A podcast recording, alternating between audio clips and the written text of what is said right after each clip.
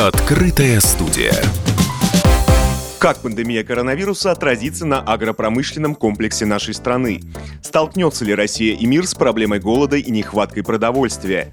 Эти и другие вопросы стали главными темами агрофорума с представителями власти, крупного бизнеса и предпринимателями, который прошел на интернет-площадке «Комсомольской правды».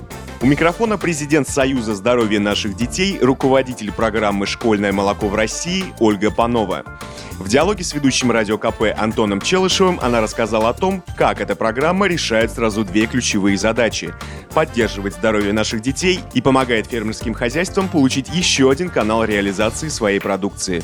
Мы ратуем за то, чтобы питьевое молоко присутствовало не только в 20 регионах э, программы, которые есть, а и в по всей России, тем более мы молочная страна и э, люди, выросшие на молоке.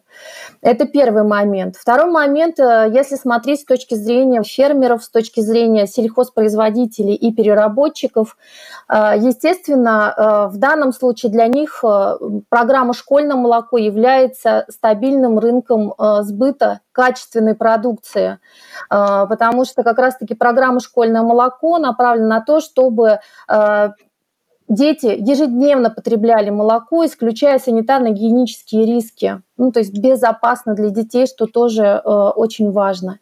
И здесь э, как раз-таки вот я хочу Республику Удмуртию отметить, потому что это республика, которая одна из первых внедрила программу. Сейчас они входят в топ-5 переработчиков по молоку. Мы тоже определенную свою заслугу в этом чувствуем. Если вот, ну, отвечать на вопросы, говорить, почему только молоко, потому что молоко – это первый шаг для того, чтобы качественный продукт был в рационе детей. Как по вашим сведениям, реализация этой программы повлияла на молочную отрасль в тех регионах, которые подключились к ее реализации? Если мы посмотрим, допустим, за 2019 год 50 тысяч тонн молока э, выпили дети в 18 регионах. Э, в этом году к нам присоединились еще два региона, это плюс 12 тысяч тонн в год. Э, соответственно, когда регионы начинают реализовывать программу, то они модернизируют свои производства, обеспечивая детям безопасность. Плюс, когда молоко местного производителя поступает в школы, э, то у производителя всегда есть обратная связь от родителей причем моментальное. То есть если вопросы как бы качества или что-то не нравится родителям, то э, можно производителю, который участвует в программе «Школьное молоко», даже контроль качества не делать, потому что родители в данном случае прям моментально расскажут э, про качество молока и будут делать его постоянно. Поэтому те, кто участвует в программе «Школьное молоко», у всех, несомненно, качество наверное, э, резюмируя да, все вышесказанное, э, я хотел бы у вас спросить, задать вам вопрос, который мы поставили во главу э, всей, всей, всего нашего мероприятия. Кто накормит страну? Знаете, в этом вопросе, мне кажется, есть определенный подвох, потому что накормит это будущее время. Да? А сейчас у нас достаточно тех людей, которые выросли на молоке и которые знают, что такое сельское хозяйство.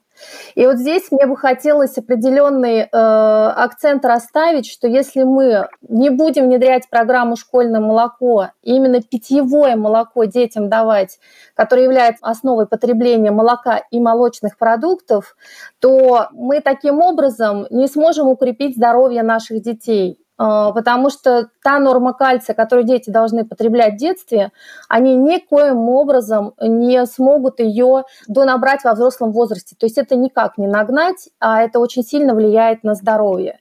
И, соответственно, если сейчас мы э, и э, Министерство сельского хозяйства не только на региональном уровне, но и на федеральном будет поддерживать программу, то у нас будет достаточно людей, которые э, любят молоко, пьют молоко, вот заинтересованы в том, чтобы оно производилось, и, э, что немаловажно, будут еще и физически сильными для того, чтобы работать в сельском хозяйстве.